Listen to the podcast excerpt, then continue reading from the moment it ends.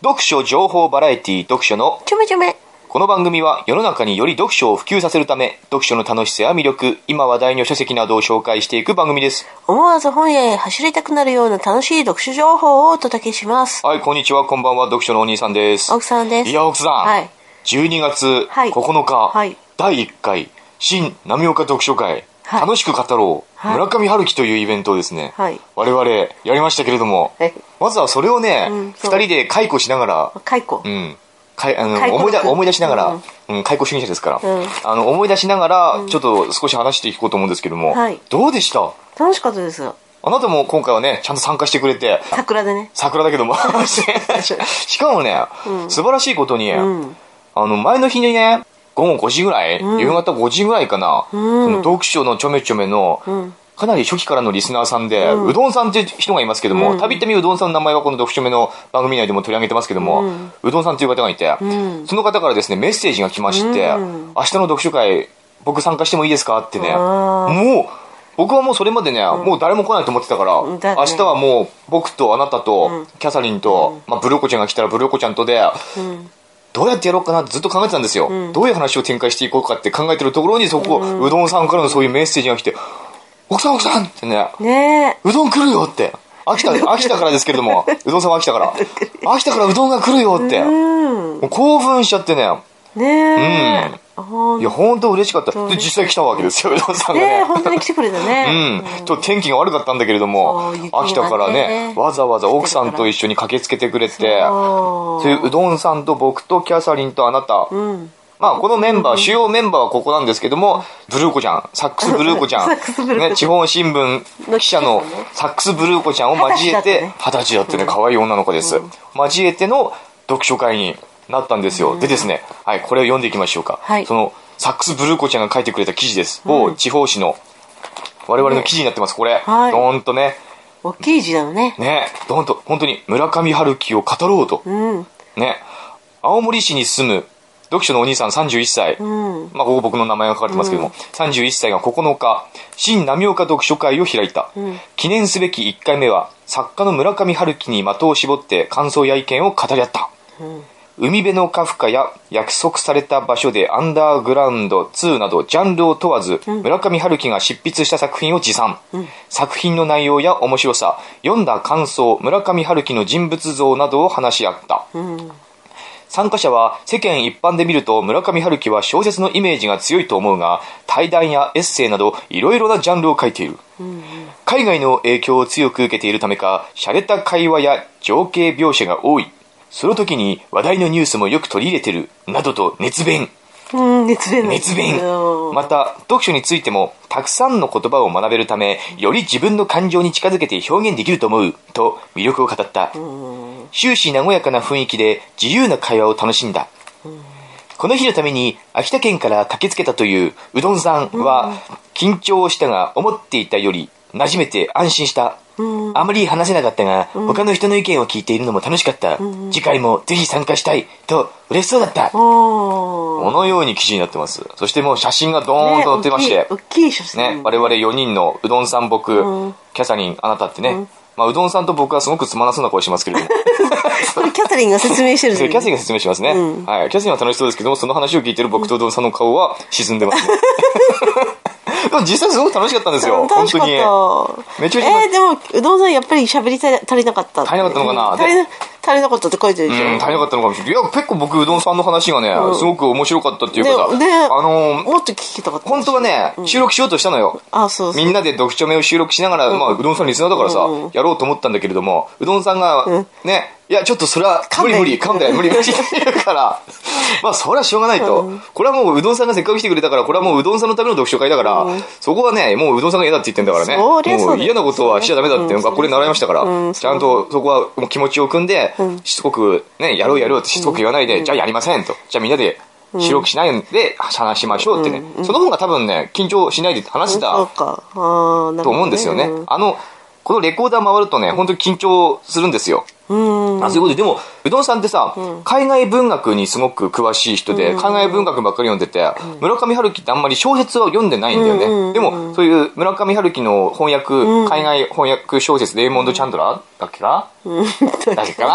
わかんないけども、そういうやつとか、あと、エッセイ的なものとかね。そうそうそういうものは結構読んでて、いっぱい本持ってきてくれてねね持ってき。てくれ。え、こんな本もあるんだ、うんこんな本もあるんだ。小説を全然読んでない割にはかなり村上春樹の話がすごくできてて面白い。ね僕は小説ばっかり読んでるから、うん。かえって、むあの、うどんさんの話っていうのはすごく新鮮で。そう私、とってもね、なんか、興味そそられた？だね。あうん、の、私はすごいなんか、割とこう読みやすそうな村上春樹の本をたくさん持ってきてくれたんで、読んだことない人には興味深い話がね、うん。すごく展開されたうどんさんの話でね、うん。ほんと収録したかったんだけれども、嫌だって言うからしょうがないじゃないですか。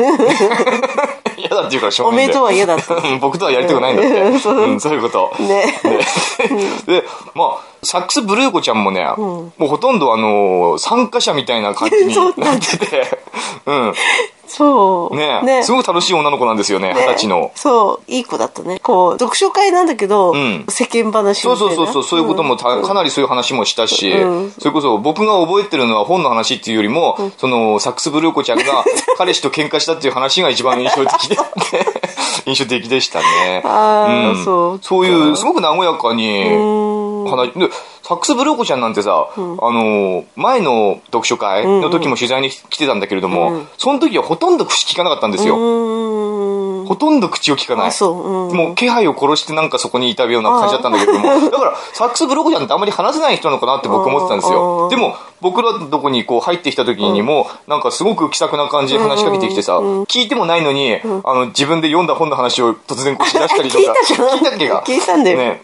でも説明してくださいとは言ってないじゃないですか。なんか、えどんな話どんなだ、どんな本を読みました？って言ったら、なんか自分からすごいベラベラベラベラ喋ってくれて、でも私聞いたよ。んどんな話とかって。うん、いや、すごく本当にね、喋ってくれてね、話してくれて、楽しかったですよね、サックスブロコちゃんでも。いや、サックスブロコちゃんまた来てくださいね。どっちよ。え何が何何記者さんがね、あうん。うん。いや、だってサックスブロコちゃんすごいなんか楽しそうだったよ。いや、でも、あれだよね、こうやって新聞さ、ん書いてるとさ、んできる女の子なんだなと思った。なんか、そうね、二十歳なんだって。うん。いや、記事にしてくれて本当にありがとうございました。ありがとうございますん。また来てください。本当に大歓迎しますんで。はいはい。うどんさんもね、ゾウさん、奥さんとね、うん。あの、路面さ、凍結してさ、うん。来る時ね、朝こちらに向かう時に、うわ180度回転してとか言ってましたけど、ね。高速道路でね。いや、ほんとそんなうん。命がけて来てくれたからそねう。。その後奥さんも交えて。そう。うん。一緒に。奥さん、あおの、お読書会そのものには出席しなかったんですけども、なんかどっか行っちゃったんですけども、その後みんなでお食事しまして、その時奥さんもね、ね、結局だから6人で、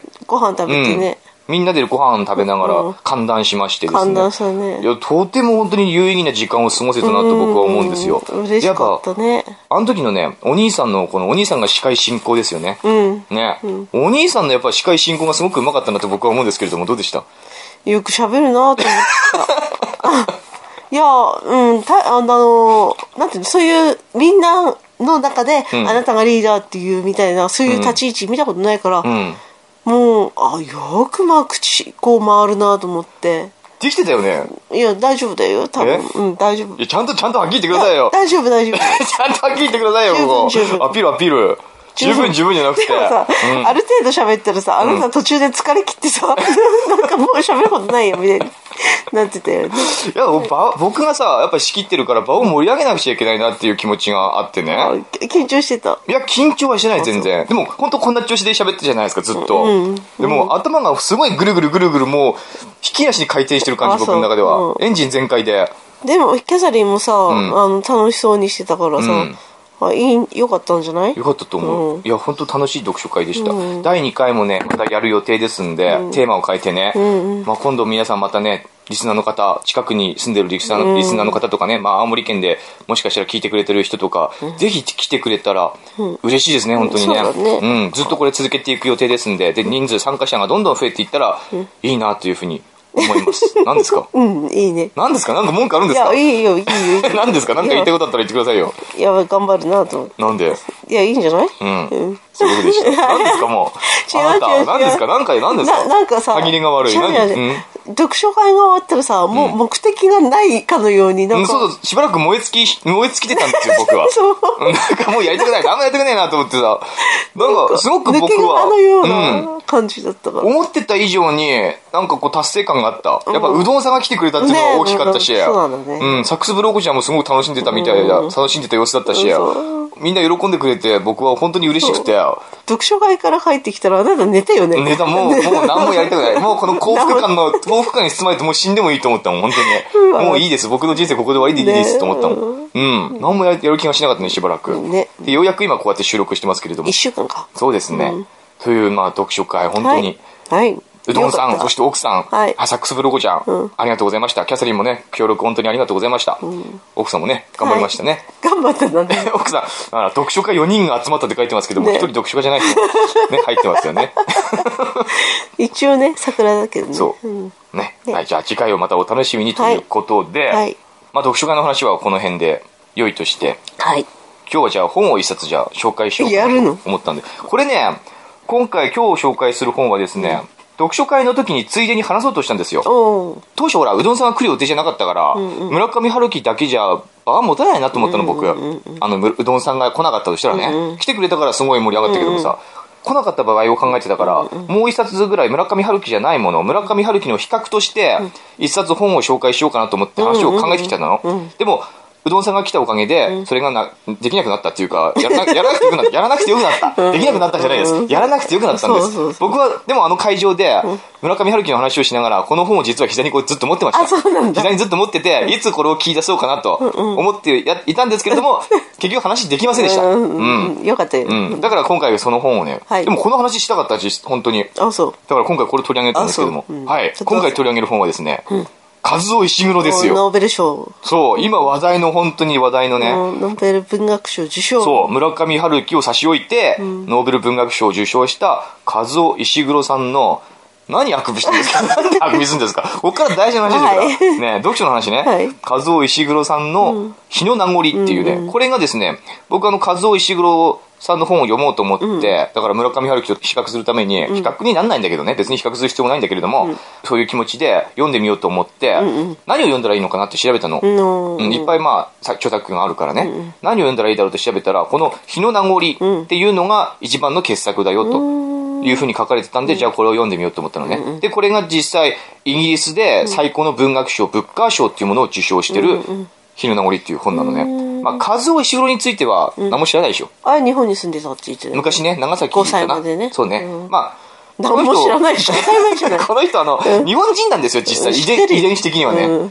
うんあの、国籍はイギリス人ですけれども、あの、遺伝子は日本人なんですよね。石黒和夫さんですよ。この、まあ、ウィキペディアに和夫石黒にの情報はね、ウィキペディアに書いてあるんで、各自それは。もう多分それみんな知ってるあ、そうですか。知ってますか？テレビでさ、うんテレビであそうなの？そうノーベル賞受賞しましたの時にさ経歴みたいなのみんな言ってたじゃんあ、そうですか。じゃあいいですか。うんまあ、じゃあウィキ、ペディアで調べてください。はいということで、日の名残を読んでみて、どう思ったかっていうね、読書目はこれをやっていきますよ。ん。ね、これね、すごいいい本だった。あそう。結論から言うと、日の名残。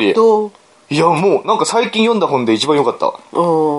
最近ってどこまでが最近なのか分かんないけれども、よかったね。で、初めに言っておきたいのが、これどうしてもこの舞台が、だからなんであくびする んですか？ね違う大丈夫です大丈夫えです。違うつまんないですか僕つ。まんなくないえつまんなくない？聞きたくないですか僕の話。聞きたい聞きたい。え？とっても日の名残、和夫石黒聞きたいでしょ？今話題の小説ですか？え？何ですか？バカにしてんですか？何ですか？あくびが出ちゃうんだよねうん。うんと、これやっぱり海外小説だから。海外小説って、やっぱどうしてもね、文化とか、その背景っていうか、まあ文化だよね、大まかに文化っていうのが日本と全然違うし、出てくる人も外人で名前とかも覚えづらいっていうのもあるから、なかなかこう物語に入り込めない。っていうのが一つの難点としてあるよね、海外小説っていうのは。僕はそう思います。どうしてもね、そうなると、えこれも何？ジャスティンとかなんかそういうそうそうそうそう、まあそういう感じうん、あそう。いう感じ。だ。だからあの、最初どうしても僕は入り込めなくて、つまんない思いをしたんですよ。実際この日の名残を読み始めて、100ページぐらいすごく退屈だった。でも、そっからね、だんだん入り込めるようになってきて、一気にすごく面白くなってくるんだよね。入り込めると面白くなってくる。うん、だからこれね、僕の今これからの話を聞くと、きっとこの日の名残がね、ざっくりこう概要がわかるから概要が分かった上で読み始めると面白いと思います。だからよく聞いてくださいね。はいはいはいこれ物語の舞台がですね、1956年の、まあ、イギリスの某所。なんですけれども、ダーリントンホールっていうね、ん豪邸があるわけ。で、この豪邸で、この主人公は、ダーリントンホールっていうその豪邸に、何十年としてこう使えてきた、ミスター・スティーブンスっていう執事さん。執事。うんうんわかりますか、執事？うん。そう、わかるわかるわかる。どういう人ですか、執事って。あれでしょ？奥様、何時です？出発します？みたいな。奥様、奥様、何時です？出発します？誰々が来ましたああまあ、大体合ってますよ。黒い、黒い服、なんだなんだろうね。メガネかけてねんでしょ？なんかこう、屋敷のこう、執務を取り仕切ってるっていうか、うんなんていうのね。うんご主人にね、付きっきりて、ついてね、うん回ってね。マネージャーねマネージャーみたいなそうですねうんね。執事さん。で、この、もともとこのダーリントンホールっていう豪邸には、ダーリントン卿っていうね、まあ貴族かなんかだね。あうーん、偉い人が住んでいて、まあ、その人についてた羊さんだったのね、ミスター・スティーブンスっていうのは。で、今、もともとって言ったけれども、舞台が1956年、で、その時にはもうね、ダーリントン卿が亡くなっていて、もうファラデイ様っていうね、アメリカの大富豪にこの屋敷は渡ってしまってる。うん。うん。わかりますか、わかるわかる。ね、でかつては本当ダーリントンホールっていうのは、主人公のスティーブンスっていう執事を筆頭として、もう何十人、100人ぐらいいたのかな、そのぐらいの数の召使いがいっぱいいてね、それこそ政界の重鎮みたいなそういう来客がいっぱい来てて、絶えずそういう人が来ててね、本当に栄養映画をこう極めてるような、そんな日々を送ってたのね、そのうん。ダーリントンホールっていうスティーブンスが、ミスター・スティーブンスが執事で全席だった頃はね。でも、ある日、この主であるダーリントン卿は、あの、大戦、あの、二度にわたる大戦の後、権力を失ってしまって、霊落の一途をたどってしまう。霊落。霊落、落ちこぼれていく、だんだん。そして失意の中でダーリントン卿は亡くなってしまって、その後、ファラデー様っていう全然関係ないアメリカの大富豪がその屋敷を買い取るっていう形で、ミスター・スティーブンスの主人はファラデー様になってしまった。でね、で、その、ある日ですね、ミスター・スティーブンスのもとに、ミス・ケントンという人から手紙が来るんですよ。で、このミス・ケントンっていうのが誰かというと、このミス・ケントンっていうのは、そのダーリントン卿の時代にですね、ダーリントン卿の時代に女中頭を務めていた女性。うん。本当に繁忙を極めていたその時代に、羊であるスティーブンスと、女中、女中、女中、女中。女中頭のねね女中頭のミス・ケントン。ね、ダーリントンホールはこの二人の優秀な雇い人によって、全てが回っていた。うん。うん。ね、この二人は本当ダーリントンホールにとって重要な両輪だったわけでね。二、つの車輪だったわけです。でもミスケントンはその後結婚して女中頭を辞めてしまう。もう何十年とも経ってるわけですよ。そういう歴史があって。ダーリントン教の時代はもう1920何年とか30何年とかの話。ね、そこからもう、今現代は1956年ね。3 2、30年経っちゃってるんだね。そのミスケントンから届いた手紙をスティーブンスが読んでみると、どうやらそのミスケントン結婚生活がうまくいってないっぽい。もう結婚してからもう20年ぐらい経ってるんですよ。ね、うまくいってないっぽい。加えて、そのありし日のダーリントンホールでの女中頭としての生活、そういうのを懐かしむようなことも書かれてある。そこでスティーブンスは思う。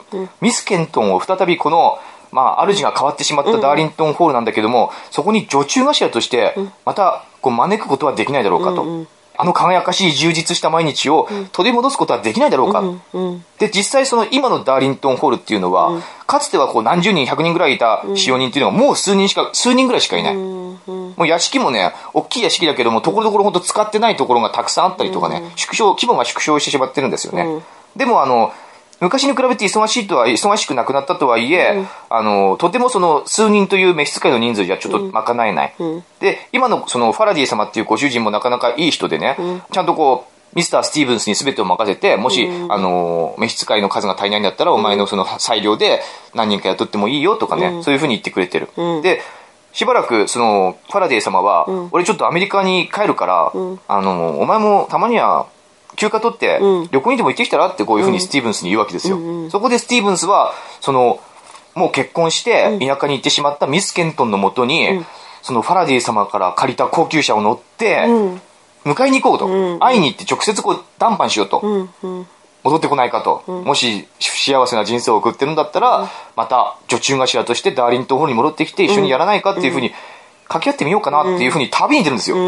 え、それが面白いの？面白い。だから、この旅に出ながら、昔のこのミスター・スティーブンスとミス・ケントンがどのように屋敷をこう取り仕切っていたかっていうのを思い出す。うんうん。その思い出してる、その様子がずっと描かれてる話なんですよ。で、ここだけ聞くと何が面白いのって思うでしょ？ね、でも、で何が面白いか？これね、ミスター・スティーブンスって、本当もう生粋の羊。うんもう、蝶がつくほど生真面目なのね。でも、羊道、うん。なんか武士道とか騎士道とかあるけども、羊道みたいなのをね、本当常にこう探求してて、もう追求しててね、ほとんどこう感情を表にも出さないし、とにかくこうご主人様、ダーリントン教のために、すごく仕事熱心で、もう羊羊中の羊なんですよね。本当融通が利かない堅物。もうすごく優秀なんだよ。うん、もうご主人様のためには自分が恥をかくことは全然構わないよというふうに思ってるような、そういう優秀な羊なのね。でも一方、ミス・ケントンっていうのは、すごいこう奔放な女性。うん。もう感情表現が豊かで、それでもう気が強くて、すごく優しくて、とても人間味のある女の人なんですね。で、この人も本当に優秀な女中菓子、優秀な女中菓子なんですよね。だからこの二人がいなければ屋敷は回っていかない。で、性格がこの二人は正反対なのよ。うん合わないんじゃない？合わないんですよ。合わないの。だから、もうしょっちゅうぶつかり合うわけよ。その昔ね。あの、もともとスティーブンスがいたんだけれども、そこに女中菓子屋としてのミスケントンをやってきたと。で、まあ仕事をしますよね、一緒にね。合わない、やっぱりねね。真面目なスティーブンスと、その結構奔放なミスケントンは合わない。ミスケントンにスティーブンスがね、あ、ミスケントン、何々の仕事をちゃんとやっていただきましたか、ってこう言うと、いいえ、ミスター・スティーブンス、それよりもこっちを優先させた方がいいと思って、こっちを先にやりました。いやいや、ミスケントン、私はこちらの方が優先順位が高いと思って申し付けたんですけど、いやいや、ミスター・スティーブンス、私はこっちの方が優先順位高いと思うんですよ。いやいや、あなたの言ってること全然わかりませんね、ミスケントンとかって、そういうやりとりをずっとこう、やってるような間柄なのよね。ね。でも、心の中では、あの、ミスケントンもミスター・スティーブンスもお互いの優秀さを知っていて、お互いがなくては、この屋敷になくてはならないってことを知ってるから、心の中では結構尊敬してるところもある。でも実際話すと本当にやかましくなってしまう。いろいろ合わなくて。うん。でも、ミスター・スティーブンスとミス・ケントンって、はっきりとは描かれてないんだけれども、心の中では思いやってるっぽいんだよね。うん特に多分ミス・ケントンの方が、スティーブンスの方を結構強く思ってるっぽい。うん。そういうね好きとかじゃなくてそう、好きってことですよね。あ好きなの？うん。多分ね、好きとは書かれてないけれども恋愛、感情があるの？そうそう、あるっぽい。同年代なの？そもそも。ちょっとスティーブンスの方が上なのかな、スティーブンスはおそらくこの物語、1950何年の時では、56年かの時はもう多分60ぐらいだと思うんですよ。で、あの、ダーリントン教の下でミス・ケントンと一緒に働いてた時は多分にそこから20年とかぐらい前だからうん40前ぐらい、うん、40前後なんじゃないかな。わかんないけどね。で、多分ミス・ケントンは30ちょい、30ちょいぐらいうんだと思うんだよね。うん。で、実はこう惹かれ合ってる。いろいろぶつかり合いながらも二人は惹かれ合ってる。でも、ミスター・スティーブンスって、ほんと羊なんですよ。羊の、なんかもう狂ってんですよ、羊として。うんもう人間味がない。うん。だから、霊ミスケントン。霊月？そう、すごく霊、うん。心の中ではね、ちゃんと血が通ってる人間なのよ。でも、それを全然表に出さないから、ミスケントンはすごいこう、ミスター・スティーブンズって本当冷たい人だなとかって思っちゃうわけ。でも、たまに見せる人間味え、みたいなのに、ちょっと惹かれたりもするし、うん、そういうね、微妙なこう、二人のやりとりっていうのが描かれるわけよ。で、さ、結果的に、ミス・ケントンって結婚して出ていっちゃうじゃないですか。結婚して、屋敷を出て行ってしまう。だけれども、ミス・ケントンは、その結婚に至るまでに、私はこれからそのミスター・スティーブンスの前で、私はこれから結婚しようと思ってる男性に会いに行くんですって言うと、あの、ミスター・スティーブンスは、あ、それは結構なことじゃないですか、ミス・ケントンってね。ね、行ってらっしゃいませ、ミス・ケントンって言うんだけれども、ミス・ケントンは、ミスター・スティーブンスにちょっともっと関心を持ってもらいたい。あるいは引き止めてもらいたい。その時にはもう二人ともね、お互いに気持ちをなんとなく分かってる。あそうだと思うんだよね。えそれ恋愛話なの？そう、これ、ロマンスの話なんですよ、これ。ロマンスの？話うんあなたがロマンスの話、これ。恋愛話そう、の恋愛の話なんですよ。それがえ日の名残日の名残。うんうん。なんか全然違うような感じだっただから僕もそんな恋愛の話だと思私わなかった。戦争の話かと思あってた、戦争、まあ、うん時代的に戦争の話でもあるんだけども、戦争は描かれないね。うんそううなんだん。恋愛の話。だからミス・ケントンとミスター・スティーブンズ、そういう、そういう微妙な心の揺れっていうものを描いてる話で、本当これが面白い。で、結果的にミス・ケントンっていうのは出ていっちゃうでしょ、いや結婚して出ていってしまう、本当はでも多分ミス・ケントンはミスター・スティーブンスと一緒に会いたかったと思うんだよ、ミスター・スティーブンスにもっと自分に対して関心興味そして愛を持ってもらいたかったと思うんだよね、え、じゃあ迎えに行ってど、どう？そうだからどうなるか。だから60ぐらいのそうこの時にね手紙が来た時に、どうやら結婚生活があんまりうまくいってないっぽいぞと、そしてやし昔のことを思い出してるぞと。あね。じゃあもしかしたらだからスティーブンスも結局期待してるんだよね、もうかなり年月が経ってしまったけれども、またあの時みたいに、ミス・ケントンと一緒に仕事できるな,、なら幸せなことだなって思って迎えに行こうとするわけよ、さあ果たしてミス・ケントンに会えるのかうん。どうかさあそれは読んでみてのの？お楽しみ。あ、そういう話なうのん。へえ。会えるのかどうかミス・ケントンそして会えたとしたらミス・ケントンは戻ってくるのか。これね切ないですね。昔のこう、ちょっとこう、惚れた女に会いに行くような。切ない。本当に切ない。でこれ読んでて僕本当思ったのはね、やっぱ大切な人、自分の身の回りにいる大切な人の言葉っていうのにはねやっぱしっかりとね、耳を傾けなくちゃいけない。うん。そしてしっかりその人の様子を見せなくちゃいけない、うん、いろんな兆候を見逃しちゃいけない。わかる？わかる。わかる？わかる。それを怠るとね、やっぱこう手のひらからスルッとこう取り抜けてねうん、二度とそれを掴むことはできないぞ。っていう、なんかそういう教訓めいたことがこのストーリー、話の中には含まれてるなっていう気がするのね。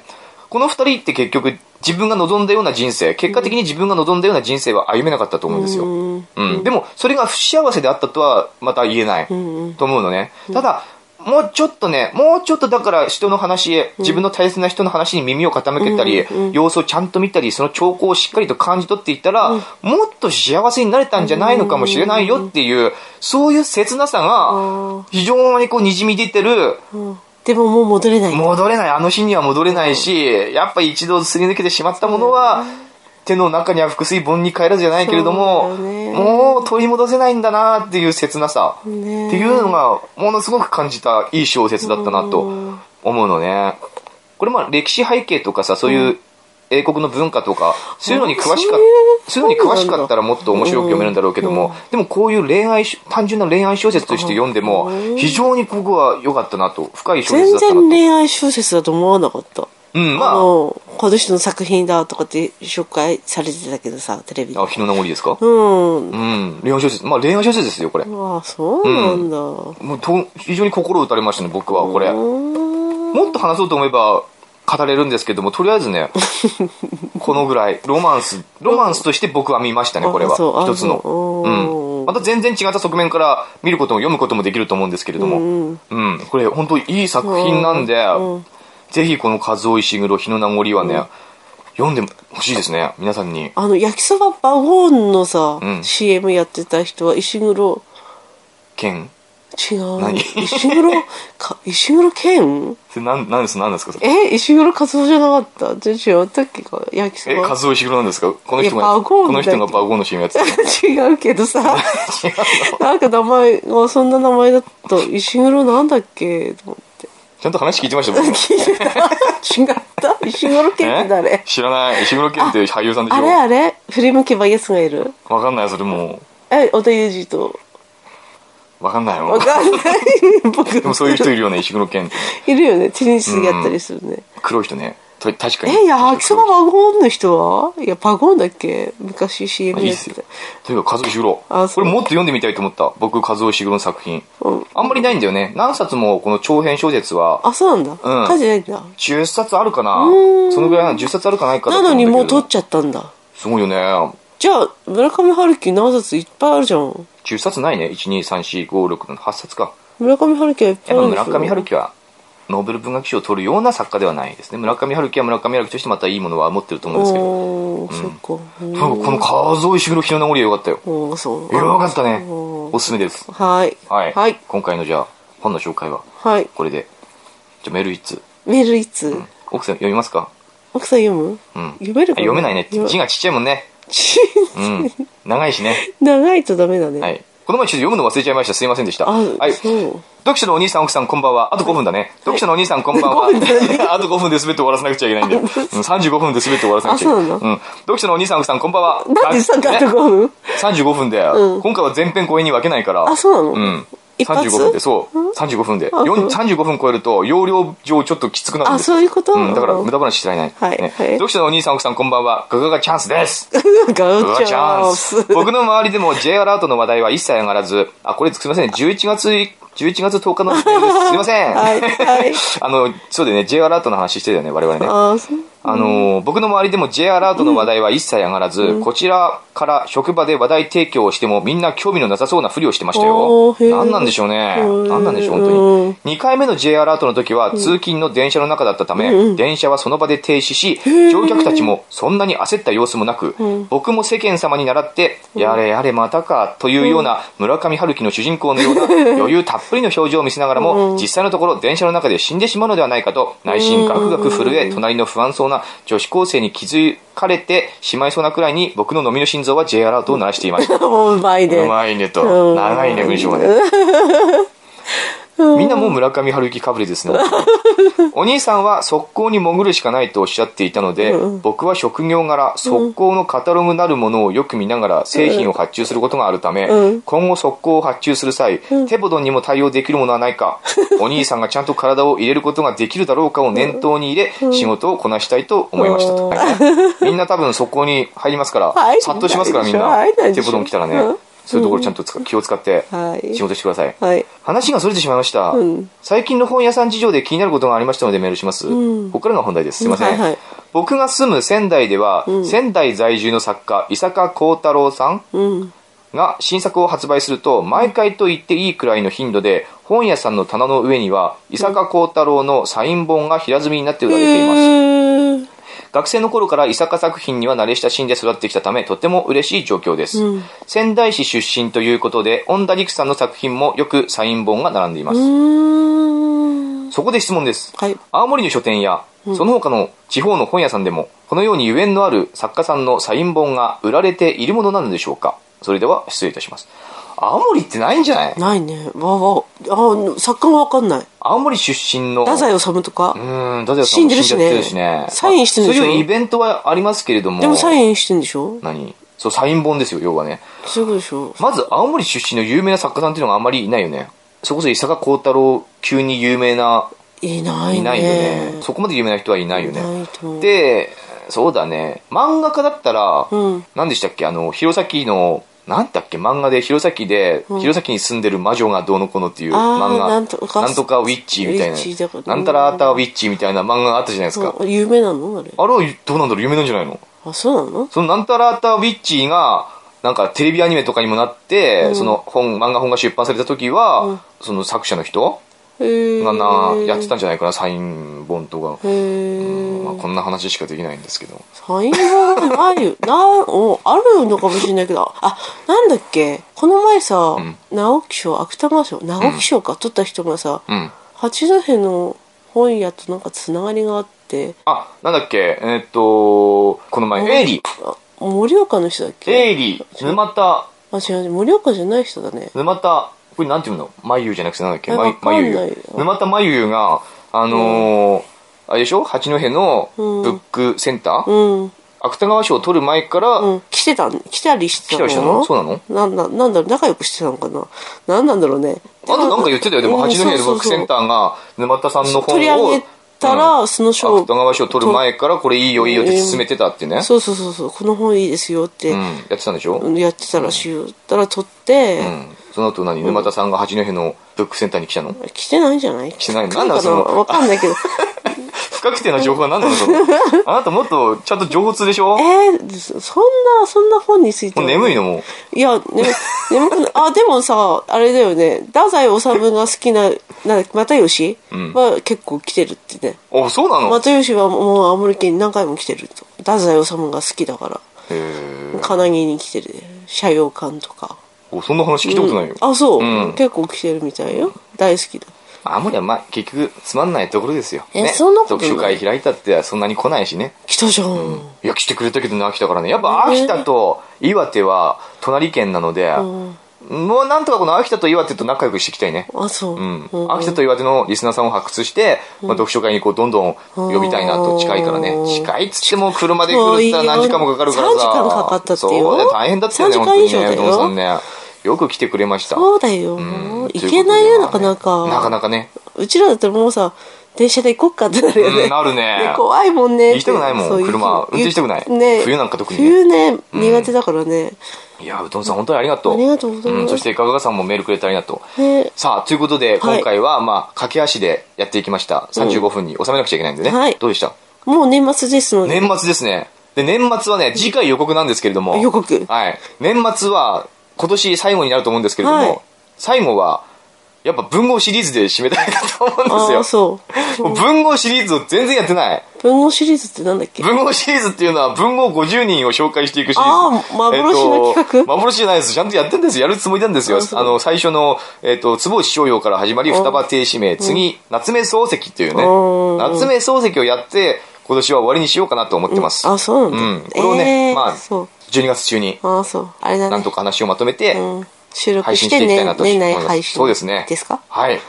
じゃあ、年内を、今年を振り返ってっていう今感じ年を振り返ったりね。そうですね。そういう感じに。うん。そしてこう、で文豪シリーズを進めてと、うん。ん終わりにしたいかなと思ってます。はい。はい。ということで、はいまあ、今回はこの辺で、はい言い足りないことありますか？ええー、もうなんか、今年も終わりかと思って、そうだよ。何ですか？ダイエット企画、もう幻のダイエット企あなたもう全然ダイエットできないじゃないですか。何も減ってないでしょ？画。ね、んダメだったね。ダメでした。は。はいい。そういう結論終わり、それでいいの？いいいいはい。じゃあ、読書のちょめちょめのメールアドレスを言うの忘れてたんで言ってください。えっ、と、読書のちょめちょめ、アットマーク、gmail.com です。はい。読書のちょめちょめ、アットマーク Gmail.com までいろんな様々なおお便りを募集してます。はい皆さんによろしくお願いします。はいそれでは、今日はこの辺で、はい。皆さん、良い読書をバイバイ。